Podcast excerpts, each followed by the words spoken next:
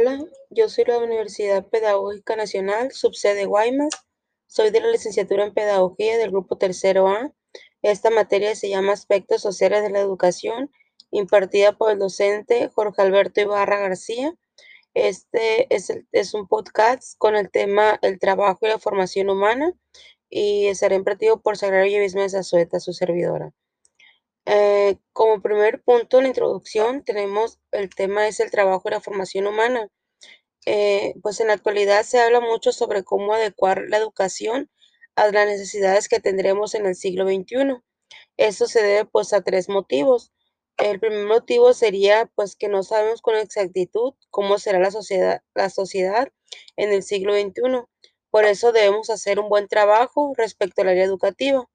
El punto número dos es que en el mundo que vivimos, o es decir, en el presente, el cual lo hacemos las personas con nuestra manera de vivir, de aquí proviene pues el dejar un mejor futuro a nuestros hijos, hablando de todos los ámbitos, no solamente el educativo.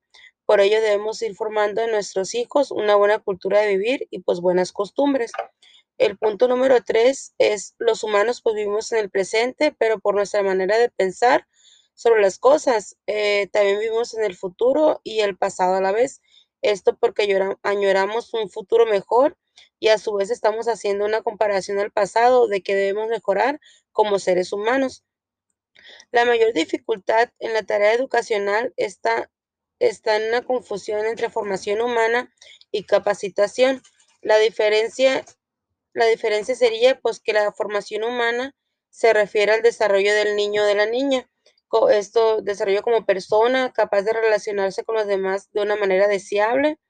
Como tarea educacional, pues es guiar de la mejor manera a los niños, apoyarlos en su crecimiento como ser, como un ser racional y capaz de sostener una relación respetuosa con los demás y consigo mismo, y a su vez para que sean capaces de tomar decisiones. La capacitación se refiere más que nada a adquirir capacidades y habilidades las que puedan utilizar en su vida diaria. Dichas capacitaciones le servirán en todas las actividades que desarrolle. Eh, como tarea educacional, la capacitación debe servirle para desarrollar las habilidades y capacidades en problemáticas que se le presenten. Eh, la capacitación es un instrumento o camino en la realización de la tarea educacional. Un niño que crece con respeto por sí mismo y por los demás puede aprender cualquier cosa y adquirir cualquier habilidad si lo desea. En el siguiente punto eh, es lo que es formación humana. El punto número uno dice que pensamos que la tarea de la educación para una sana convivencia es respetarnos a nosotros mismos y respetar a los demás eh, y que tengan una conciencia sobre cuidar el mundo que los rodea. Esto pues para un buen futuro para las siguientes generaciones. El punto número dos eh, dice que pensamos que para que se cumpla pues el punto anterior, el profesor debe generar confianza en el niño o la niña, donde él se sienta cómodo viviendo su vida y no lo vea como una obligación de dejar un buen futuro a las futuras generaciones. Pero la realidad pues debe ser que el profesor debe enseñar sin estar esperando el resultado, el resultado de impartir conocimiento, solo debe darle confianza al niño y dejar que él aprenda por sí mismo.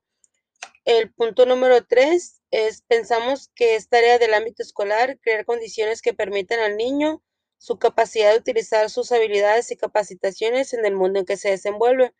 De este modo, pues, para que así pueda contribuir a cuidar el medio ambiente que le rodea. El número cuatro, pensamos que la educación es un proceso de transformación en la convivencia en la que los niños se transforman en su manera de vivir eh, coherente con la vida del profesor. El profesor debe entender que los niños aprenden de acuerdo a su sentir, de acuerdo a sus emociones y que de ahí parten para realizar sus actividades. El siguiente punto es, dice, pensamos que el curso que sigue y ha seguido la vida humana es la de las emociones y no la de la razón. Esto debido pues que somos muy amorosos y no somos tan competitivos, pero es por esto se trata pues de querer hacer a los niños más competitivos en su hacer y no formarlos tantos en su ser. El siguiente punto es eh, todo el quehacer humano ocurre en conversaciones, es decir, un, entrelazamiento del lenguaje con el emocionar. Es por esto que las conversaciones de capacitación se recursan con las conversaciones de formación humana.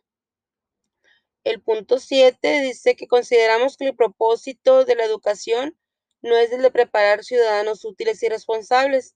Estos deben de resultar así al crecer con respeto a sí mismos y conciencia social, es decir, no se les prepara para contribuir a la sociedad en la que viven, más bien se les da la educación que ellos a ellos por propia iniciativa deciden ser útiles a la sociedad. Los niños y los profesores son lo fundamental en el proceso de formación humana y de capacitación, pues ellos son los poseedores de todo lo que se necesita en términos humanos. El punto número nueve dice que pensar que la tarea educativa debe de realizarse de una sola manera, esto en la biología del amor, en la corrección del hacer y no ser del niño. El punto número diez es el espacio educacional como espacio de convivencia en la biología del amor debe de vivirse como un espacio amoroso. Para que esto ocurra, ambos niño y profesor deben de olvidarse de los prejuicios. en la capacitación, eh, se habla que la, capacitación ocurre en la práctica del quehacer que se aprende. Esto es cuando esta práctica se vive en el mutuo respeto.